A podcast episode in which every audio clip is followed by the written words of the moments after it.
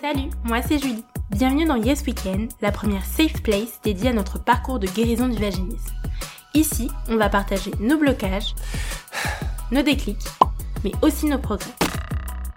Pour se motiver ensemble à guérir définitivement du vaginisme. Et tout ça dans la joie et la bonne humeur. Alors, tu nous rejoins?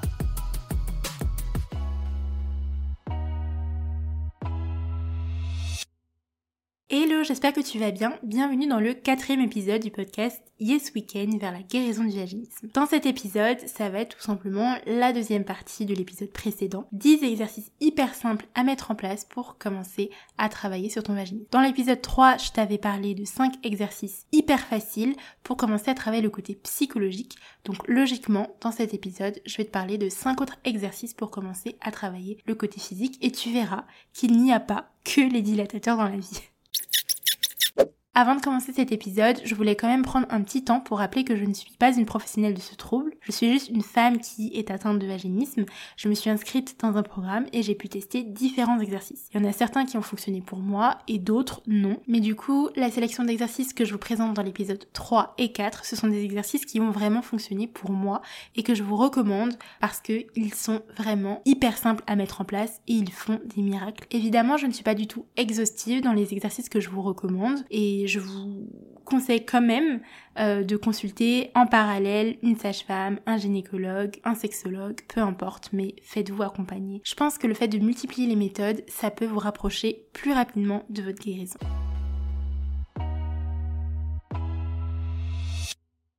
Le premier exercice, il est vraiment hyper simple. Il va vous paraître genre vraiment anodin, mais je vous jure qu'il fait des miracles. C'est l'exercice du miroir. Alors je sais qu'il y en a certaines qui le connaissent déjà, qui l'ont déjà fait, mais pour celles qui ne le connaîtraient pas, l'exercice du miroir, tu te mets dans ton lit, t'écartes les jambes et tu regardes ce qui se passe entre tes jambes.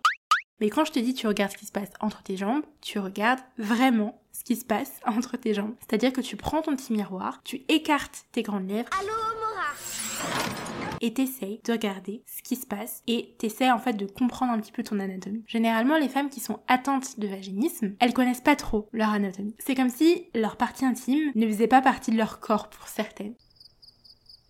Moi, je sais que pendant très longtemps, j'avais un petit peu peur de ce qui se passait en bas, je regardais pas vraiment, et puis parfois quand je regardais, je m'arrêtais tout de suite parce que j'avais un petit peu peur. Et quand j'ai commencé à faire l'exercice du miroir, ben ça a été la même chose en fait. J'avais un peu un sentiment de stress, d'anxiété, d'angoisse qui montait en moi, mais c'était vraiment inexplicable parce qu'en fait j'étais là et je regardais juste et j'avais pas pour intention d'insérer quoi que ce soit dans mon vagin, mais ça me faisait un petit peu peur. Ce que je te conseille avant de faire l'exercice du miroir, c'est de faire des petites recherches sur internet et de regarder une planche anatomique des parties intimes féminines. Comme ça, tu vas pouvoir voir où sont situées les choses, donc les grandes lèvres, les petites lèvres, le clitoris, etc. Et une fois que tu seras assez familière avec ça, et quand tu te sentiras prête, tu pourras faire la même chose sur tes propres parties intimes. Et là, tu vas essayer de reconnaître toutes les différentes parties et tu vas essayer vraiment d'apprécier tes parties intimes et surtout d'être familière avec ça, de te reconnecter en fait à ton corps et surtout à ton corps de femme. Et là, tu vas voir qu'il y a des choses que tu vas voir complètement autrement. Il faut que tu puisses identifier comment tu te sens pendant l'exercice du miroir, quels sentiments ça fait remonter en toi. Est-ce que tu as peur? Est-ce que tu es dégoûté? Est-ce que tu as envie de pleurer? Ça peut être un peu extrême comme ça, mais il y a des femmes qui vraiment ne sont pas à l'aise et elles sont dégoûtées par leur sexe. Du coup, c'est pour ça qu'elle ne le regarde pas. Mais c'est vraiment hyper important que tu le regardes et que tu apprennes à l'apprécier. Et il faut que tu continues cet exercice jusqu'à ce que tu te sentes à l'aise. Alors évidemment, ne le fais pas d'une traite. Hein. Tu peux genre passer 5 minutes à regarder tes parties intimes dans un miroir et ensuite tu recommences les jours suivants. Et c'est vraiment hyper important parce que tu vas pouvoir reconnecter avec ton corps de femme. Et en fait, je sais qu'il y a beaucoup de femmes qui vont se dire mais pourquoi est-ce que c'est important de faire ça? Parce qu'au final, c'est pas moi qui vais insérer quelque chose dans mon vagin c'est mon partenaire. Oui, mais c'est comme les personnes à qui on recommande de s'aimer d'abord avant de pouvoir aimer quelqu'un d'autre correctement. Et ben là, c'est pareil. Il faut que tu puisses aimer tes parties intimes d'abord pour pouvoir réduire ton taux de stress, d'angoisse, etc au moment de la pénétration ou au moment de l'utilisation des dilatateurs. Et il faut que tu puisses te connaître en fait. Il faut que tu puisses savoir qu'est-ce que ton partenaire va voir. Ok? C'est pas normal en fait que ton partenaire connaisse mieux que toi tes parties intimes. Donc il faut que tu les connaisses et il faut surtout que tu apprennes à les aimer. Je sais que moi au début je me disais bah je trouve pas ça spécialement beau en vrai. Euh, je comprends pas pourquoi un homme trouve ça attirant. Et j'avoue qu'aujourd'hui, je trouve pas ça spécialement beau non plus, mais au moins ça ne me dérange pas. Et quand je vois euh, mes parties intimes dans un miroir, et eh ben je me dis ok, c'est normal. Et je suis totalement à l'aise avec ça. Et aujourd'hui, quand mon copain regarde en fait ce qui se passe entre mes jambes, je ne suis pas angoissée et je ne me dis pas, bah en fait, euh, j'ai pas envie qu'il voit cette partie-là parce qu'en fait, il la verra comme moi je ne la verrai jamais. Non, maintenant je sais comment c'est, donc en fait, il n'y a plus aucune peur, plus aucune angoisse à avoir. Moi, je sais comment sont mes parties intimes. Mon copain aussi, il les connaît. Ce dont je me suis aperçue aussi, c'est que, à force de faire l'exercice du miroir, j'ai fini par voir l'entrée de mon vagin. Et ça, c'est bizarre parce que parfois je le vois et parfois je le vois pas. Mais euh, la première fois que je l'ai vu, j'ai été vraiment hyper choquée. Je me suis dit, putain, ok, ça ressemble à ça, quoi. Et, c'est trop bizarre parce que parfois, il disparaît, il est pas là, mais au moins, ce petit repère visuel, ça m'a permis de savoir que mon vagin était ouvert, qu'il avait une entrée, et que du coup, puisqu'il a une entrée, tout peut passer. Je peux insérer tout ce que je veux. Ça m'a beaucoup aidé pour euh, l'utilisation des dilatateurs, notamment quand euh, je commençais un exercice avec un tout nouveau dilatateur.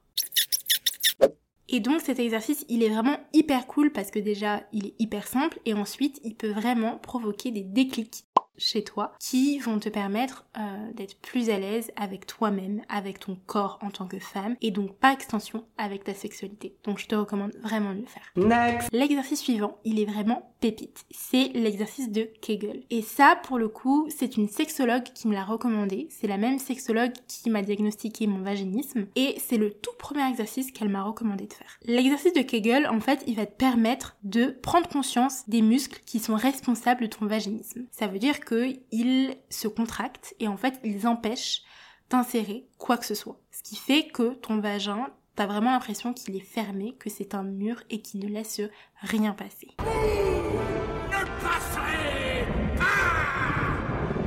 Et surtout, en fait, cette contraction, elle est totalement inconsciente et involontaire. Donc, en fait, comme tu n'as pas conscience que tu contractes, eh ben, l'exercice de Kegel, il sert à ça. C'est un exercice qui est vraiment centré sur le périnée. La sexologue que j'avais consultée, elle m'avait recommandé de commencer à faire cet exercice au moment où j'étais aux toilettes. Donc quand j'allais faire pipi. En gros parce que euh, c'est vrai que là, tu peux vraiment prendre conscience de si oui ou non tu contractes. Elle m'avait recommandé de commencer à faire pipi normalement, puis de contracter pour arrêter le flux d'urine, puis de pousser, comme si je voulais vraiment accentuer le flux de mon urine, puis de recontracter pour empêcher encore une fois le flux d'urine de s'écouler, puis là de relâcher et de continuer à faire pipi normalement. Elle m'avait recommandé de faire ça pendant une semaine. C'est vrai qu'au bout d'une semaine, tu finis par comprendre la logique et tu finis par prendre conscience surtout de quand est-ce que tu es contracté et quand est-ce que tu ne l'es pas. Une fois que tu as fini cette semaine d'exercice, tu peux continuer à faire cet exercice mais cette fois-ci en dehors des toilettes. Ça veut dire que t'as plus besoin de le faire en faisant pipi. Mais assure-toi quand même que ta vessie soit vidée, ok, pour pas te pisser dessus, quoi. Mais en gros, l'avantage de ça, c'est que maintenant tu vas pouvoir faire cet exercice n'importe où. En travaillant, en faisant la cuisine, en étendant ton linge, tu peux vraiment le faire partout. Donc pareil, tu vas contracter pendant quelques secondes, puis tu vas pousser pendant quelques secondes, puis tu vas recontracter pendant quelques secondes, puis tu vas relâcher. En faisant cet exercice, je me suis vraiment rendu compte que j'étais très souvent contractée. Dès que j'étais stressée pour peu importe le sujet, hein, pour quoi que ce soit, j'étais contractée. Et donc du coup, le fait de me rendre compte quand est-ce que j'étais contractée, eh ben ça me permettait de me relâcher tout simplement. Et ça, c'est quelque chose qui va vraiment t'aider, surtout au moment de l'utilisation des dilatateurs. Donc si tu contractes, eh ben ça sert à rien en fait d'insérer un dilatateur et de pousser et de, le faire rentrer. Il faut que tu te stoppes quelques secondes et que tu essayes de relâcher. Et une fois que tu es sûr que tu es vraiment décontracté, là, tu peux commencer à insérer ton dilatateur. Ce que je vous recommande aussi et qui va beaucoup vous aider une fois que vous êtes à l'aise avec cet exercice, vous pouvez le faire devant un miroir. Donc en fait, vous combinez vraiment l'exercice du miroir avec l'exercice de Kegel. Et là en fait, ça va vous permettre de voir visuellement comment ça se passe quand vous êtes contracté. Quels sont les muscles qui réellement sont responsables de cette contraction en fait? Vous allez pouvoir les identifier et vous allez pouvoir voir comment ça se passe en fait, comment ça réagit quand vous contractez, quand vous poussez et quand vous relâchez. Je vous jure que cet exercice, il est pépite. Next. L'exercice suivant, il m'a vraiment beaucoup aidé, notamment pour l'insertion de nouveaux dilatateurs. C'est ce qu'on appelle le massage du périnée. Alors, le périnée, c'est un muscle qui est responsable, mais totalement, de votre vaginisme. Euh, généralement, les femmes vaginiques, euh, on dit qu'elles ont un périnée hypertonique, donc il est juste hyper euh, contracté, et donc c'est pour ça que tes muscles, en fait, ils se contractent et que tu ne peux rien insérer dans ton vagin. Du coup, pour pouvoir un petit peu détendre ton périnée, pour pouvoir l'assouplir un peu, il va falloir que tu fasses un massage du périnée. Le périnée, pour celles qui ne savent pas où est-ce qu'il est situé, c'est tout simplement la petite partie de peau qui se trouve entre le vagin et l'anus. Mais normalement, si tu as bien fait l'exercice du miroir, tu sauras parfaitement l'identifier. Il y a deux techniques de massage du périnée qui sont toutes les deux hyper efficaces. La première, c'est le massage du périnée externe. Et la deuxième, c'est le massage du périnée interne. Alors pour celles qui ne sont pas encore familières avec les dilatateurs, des choses comme ça, et qui ne sont vraiment pas du tout à l'aise par le fait d'insérer quelque chose dans leur vagin, vous pouvez commencer par le massage du périnée externe. Donc là c'est très simple, il va simplement falloir que tu prennes un petit peu de lubrifiant ou d'huile naturelle, tu le mets sur le bout de ton doigt et tu commences à masser ton périnée. Donc tu fais des mouvements d'avant en arrière ou des mouvements circulaires, il faut que tu appuies un petit peu, pas comme une folle, hein, un petit peu on a dit. Et le but ça va vraiment être d'assouplir ton périnée donc ça, tu le fais pas pendant hyper longtemps. Hein. Tu peux le faire pendant 2 à 5 minutes et après, c'est amplement suffisant. Mais tu vas voir qu'au début, quand tu vas toucher ton périnée, et eh ben parfois, il peut être un petit peu dur. Le but, c'est pas non plus qu'il soit euh, totalement euh, mou et tout, d'accord euh, Parce que le périnée, il a vraiment une, une fonction, ok Donc c'est ce qui te permet, par exemple, de retenir ton urine, de pas te pisser dessus, en gros. C'est ce qui permet aussi de ne pas avoir de descente d'organes, tout simplement. Et c'est pour ça, notamment, qu'on recommande aux femmes après un accouchement de faire une rééducation du périnée. Parce que elles pour le coup leur périnée ben il est beaucoup trop souple en fait. Il n'est pas hypertonique comme le nôtre. En fait c'est vraiment deux opposés. Forcément comme elles ont accouché et que l'enfant a un peu appuyé dessus ça fait que leur périnée il est moins tonique qu'avant. Donc il faut qu'elle euh, lui redonne de la tonicité. Donc c'est pour ça qu'elle doit faire des exercices retonifier leur périnée. Mais nous, du coup, il faut qu'on assouplisse notre périnée. Si tu as déjà inséré un dilatateur ou un doigt dans ton vagin, là, tu vas pouvoir être beaucoup plus à l'aise avec le massage du périnée interne. Le massage du périnée interne, tu peux soit le faire avec ton doigt, soit le faire avec un dilatateur. Il n'y a pas de, de méthode qui est mieux qu'une autre. Là, c'est tout simple. Tu vas prendre ton pouce et tu vas mettre un petit peu de lubrifiant ou d'huile naturelle et ensuite tu vas insérer ton pouce dans ton vagin jusqu'à la première phalange Et là, il va falloir que tu appuies un petit peu vers le bas. Donc tu fais des petites pressions vers le bas, puis tu fais des petites pressions à gauche, puis tu fais des petites pressions à droite, et tu recommences.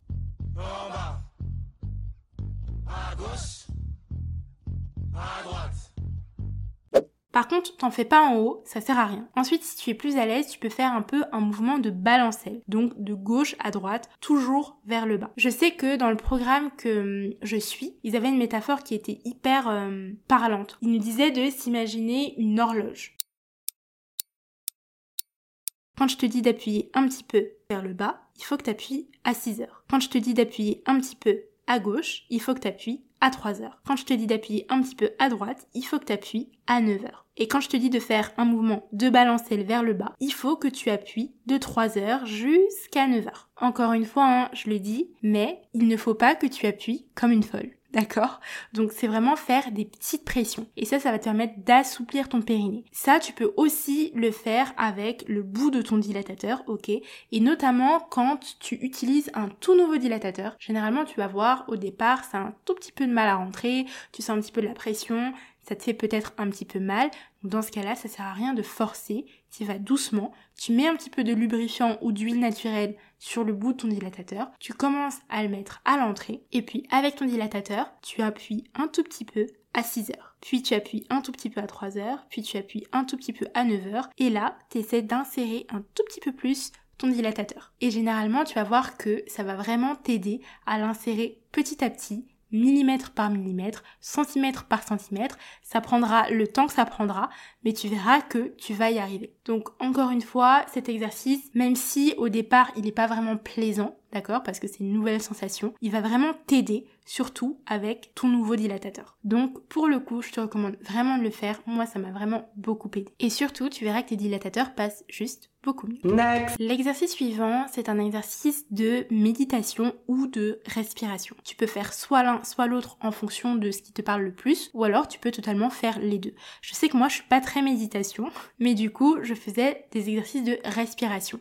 Et notamment, j'en fais avant d'insérer un dilatateur dans mon vagin, parce que ça m'aide à réduire le niveau de stress que j'ai par rapport à l'insertion de quoi que ce soit dans mon vagin. Il y a beaucoup de femmes qui sont atteintes de vaginisme qui sont très stressées ou alors qui sont vraiment anxieuses ou qui sont très angoissées. Et donc du coup forcément c'est quelque chose qui ne va pas t'aider pour pouvoir insérer un dilatateur dans ton vagin. Et encore moins qui va t'aider pour pouvoir avoir un rapport sexuel avec ton partenaire. Donc du coup, il faut pouvoir réduire ce niveau de stress. Et pour pouvoir réduire ce niveau de stress, il n'y a pas de secret. Il faut vraiment que tu travailles sur ta respiration. Il faut vraiment que tu arrives à te calmer de l'intérieur. Et surtout, ça t'aidera vraiment à aborder les différents exercices sereine. Du coup pour ça, j'ai pas forcément de conseils hyper précis, mais tu peux totalement trouver des vidéos de méditation guidée sur YouTube. Tu peux en tester plusieurs et voir celles qui te correspondent le mieux. Tu peux aussi faire des exercices de respiration en te concentrant vraiment sur ton souffle. Et pour ça, bah, c'est très simple en fait. Ce que je fais, c'est que j'inspire en gonflant mon ventre. Je bloque ma respiration quelques secondes, puis j'expire en trois fois comme une femme qui va accoucher quoi. Et surtout quand tu expires, tu rentres le ventre. Et ça en fait, tu peux le faire autant de fois que nécessaire jusqu'à ce que tu te sentes un petit peu plus apaisée et plus sereine à l'idée de faire tes exercices avec les dilatateurs. Next. Ma dernière recommandation, c'est inévitablement les dilatateurs. Alors je sais vraiment que c'est un cauchemar pour toute femme atteinte de vaginisme, ok? On a vraiment l'impression que c'est notre instrument de torture, mais je vous assure qu'il faut pas les voir comme ça. Il faut vraiment les voir comme des outils médicaux qui vont vraiment vous aider à vous rapprocher de votre guérison. Alors je sais que pour certaines femmes au début c'est hyper dur de se motiver à commander des dilatateurs et à les utiliser il faut vraiment que vous déculpabilisiez par rapport à ça. Moi par exemple, quand j'ai commandé pour la première fois mes dilatateurs, je les ai rangés dans mon placard pendant près d'un mois et je ne les ai pas touchés. Mais c'est pas grave en fait, il faut vraiment que vous alliez à votre rythme. Mais évidemment, à un moment donné, il va vraiment falloir que ces dilatateurs-là, vous les sortiez de votre placard. Donc les dilatateurs, pour celles qui ne savent pas ce que c'est, ce sont tout simplement des tubes en plastique ou en silicone. Et généralement, il y a 5 ou 6 dilatateurs en fonction des kits.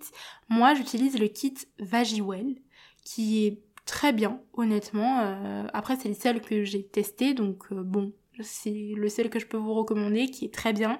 La texture, elle est vraiment hyper agréable. Ils sont assez souples.